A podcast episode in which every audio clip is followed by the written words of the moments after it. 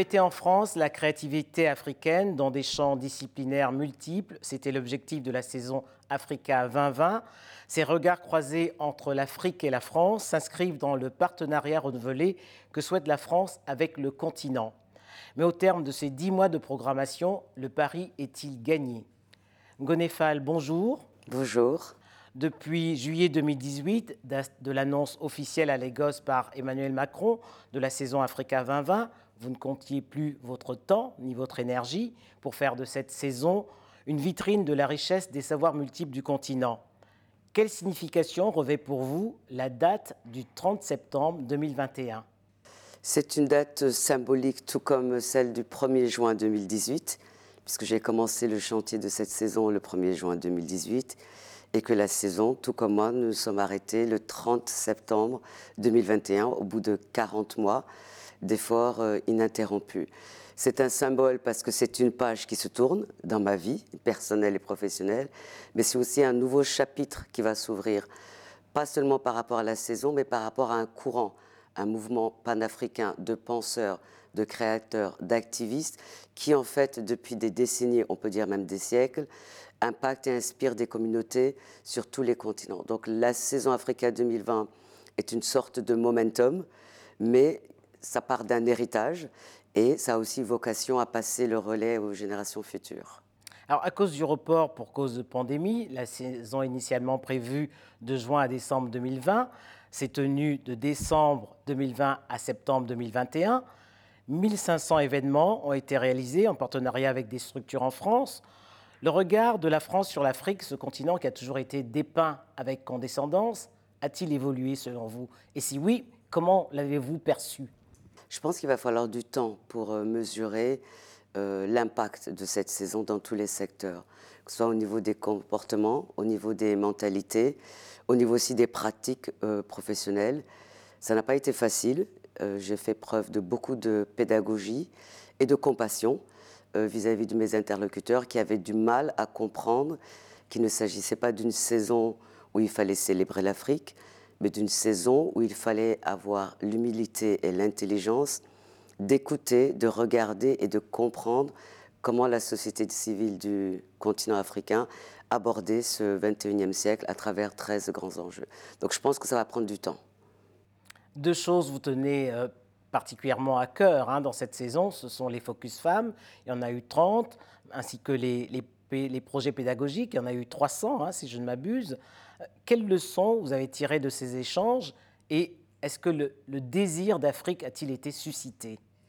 Alors les focus femmes, ça me semblait important. De toute façon, tous les opérateurs africains, puisqu'il y en a plus de 489 qui ont porté des projets en partant justement de ces questions de société, sont déjà dans une dynamique où il y a une forte attention justement aux équilibres, ne pas avoir trop d'hommes dans des projets. Mais je voulais justement, par rapport à cette population qui représente plus de la moitié d'un continent qui en compte plus d'un milliard 300 millions, qui est une sorte de sous-programme, donc d'où ce focus femmes dans les arts, les sciences et l'entrepreneuriat. Ça me semblait extrêmement important qu'on puisse entendre justement ces femmes qu'on ne voit pas souvent, qu'on n'entend pas souvent, et dédier euh, ce volet à Olabisi Obakfunke Silva, qui était une grande militante féministe nigériane. Le volet éducation, la saison, en fait, le, premier euh, le point de départ de cette saison, c'est la diffusion des connaissances. Et je voulais que cette saison, en fait, je l'ai conçue comme une plateforme collaborative de production, de diffusion, de savoir, d'idées et de pensées. Et c'est dans cet esprit qu'on est allé chercher le ministère de l'Éducation nationale de la jeunesse et des sports en France pour ensemble mettre en place un dispositif pédagogique. Donc il y a eu en effet plus de 350 projets portés par euh, le ministère avec des écoles de la maternelle au lycée, en comptant tous les lycées techniques, agricoles et les lycées, euh, les filières classiques, mais également des établissements d'enseignement supérieur, que ce soit Sciences Po, le campus de Reims, euh, l'école de mode du Perret à Paris, ou par exemple la Haute École des Arts du Rhin. Et je pense que c'est véritablement à, travers ce volet-là qu'on va voir sur le long terme ce que cette saison aura produit comme, on va dire, bascule d'a priori, de faire tomber des clichés. Et d'avoir une connaissance juste de ce continent par rapport à son histoire et par rapport à son vécu. Ça, c'est aussi le partenariat avec l'UNESCO à travers euh, l'histoire générale de l'Afrique, dont les 11 volumes ont été transformés en outils pédagogiques offerts symboliquement à la France. Et euh, dans le cadre de la saison Africa 2020, avec le ministère et l'UNESCO, nous avons formé 150 professeurs des écoles et nous sommes en train de produire euh, des fiches pédagogiques à travers un plan national de formation. Donc c'est enseigner l'Afrique par rapport à des outils validés par les Africains à travers l'Union africaine qui nous représente. Moi, ça, c'était un des aspects les plus importants pour aussi rappeler que cette saison n'est pas euh, qu'un projet euh, événementiel. Alors, vous l'avez toujours répété, hein, cette saison, même si elle n'était pas une saison culturelle, l'art africain a été très présent, hein, parce que des artistes de renom y ont participé tout au long de, cette saison, dans les, 210 villes qui ont été partenaires de la saison. Alors, sur la question de la restitution des œuvres, qui est un sujet d'actualité hein, brûlante, euh, pensez-vous que la saison a permis de faire bouger les lignes? Ici, surtout alors, je ne sais pas par rapport aux restitutions, parce que c'est un sujet que nous n'avons pas voulu traiter. Quand je dis nous, parce que la saison, je commence par organiser un atelier de réflexion à Saint-Louis du Sénégal, avec quatre personnalités du continent, du Cameroun, d'Égypte, euh, du Nigeria et d'Afrique du Sud. Et nous, ce qui nous intéressait, c'était quelles sont les idées qui font l'objet de recherche et de production intellectuelle, scientifique, artistique à l'échelle de ce territoire de plus de 30 millions de kilomètres carrés. Donc l'actualité française ne nous intéressait pas et n'était pas pertinente. On était dans une vision.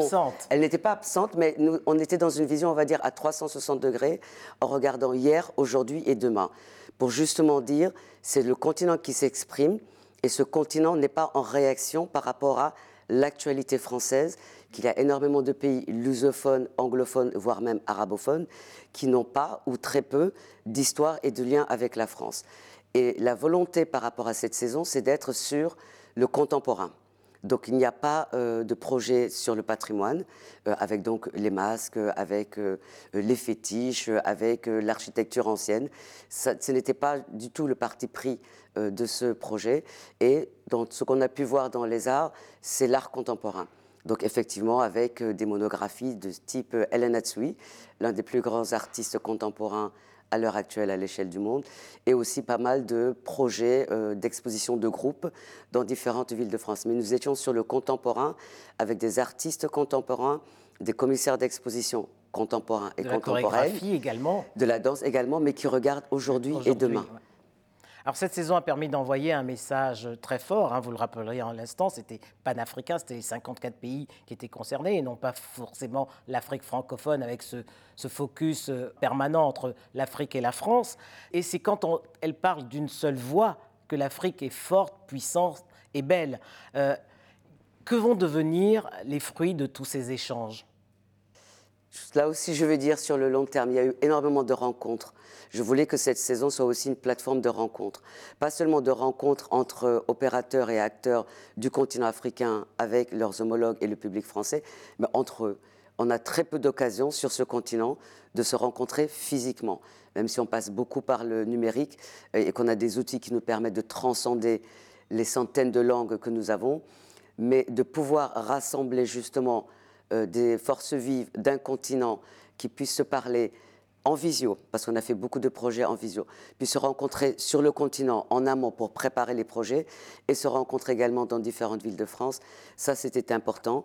J'espère qu'il y aura d'autres occasions de rencontres, puisqu'on a le FESPACO, on a le Massa, on a la Biennale de Dakar, les rencontres photos de Bamako, mais ça ne suffit pas à l'échelle d'un continent euh, aussi immense.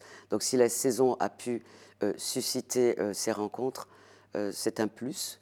Et il va en sortir d'autres projets. Il y a déjà des envies de collaboration qui sont en train d'être étudiées, des gens qui signalent qu'ils ont travaillé ensemble, qui veulent travailler ensemble, ou qui se sont croisés et qui ont envie dans le futur de réaliser des projets ensemble. Alors le hasard du calendrier fait que le, le nouveau sommet Afrique-France hein, se tient dans la suite hein, de la fin de la saison Africa 2020. Euh, qu'attendez-vous de la société euh, civile africaine? Parce que les, questions sociétales étaient au cœur de cette saison. Alors cette saison, elle donc reposait donc sur ces 13 enjeux, qu'il s'agisse par exemple de la diffusion des connaissances, de l'innovation technologique, de la redistribution de nos ressources, de nos flux financiers, de la circulation des personnes, des idées et des biens à l'échelle de ce territoire, la question de la citoyenneté, des mouvements et des consciences politiques, ou l'histoire, la mémoire, les archives. Donc c'est vraiment, il s'agit de nous, entre nous, et comment est-ce qu'on regarde le monde? La France n'est juste qu'un tout petit élément par, rapport, À, par, rapport à ce, par rapport à ce vaste monde et se trouve effectivement l'Europe est à la périphérie de l'Afrique. Donc le sommet n'était pas du tout euh, à l'ordre du jour. Le hasard du calendrier fait que ça se suit. Euh, c'était euh, géré par une équipe totalement différente au Quai d'Orsay. Je ne sais absolument pas ce qui va s'y passer. Et moi, quand je commence le 1er juin 2018, avec mes camarades en Afrique, on a en ligne de mire qu'est-ce que nous avons à dire depuis la France au monde entier sur l'état du monde? Alors quel message justement cette Afrique envoie au monde entier? Euh, Beaucoup de messages euh, d'inspiration, euh, des leçons aussi d'immunité. moi, ce qui m'a le plus touché, c'est par exemple d'avoir une exposition rencontre photo d'Arles sur le soulèvement au Soudan par les protagonistes de ce soulèvement et de ce sitting, qui sont également des photographes. Donc il y avait huit jeunes photographes soudanais qui sont venus à Arles, euh, qui ont organisé une table ronde pour parler de cette expérience et de, de cet élan populaire national.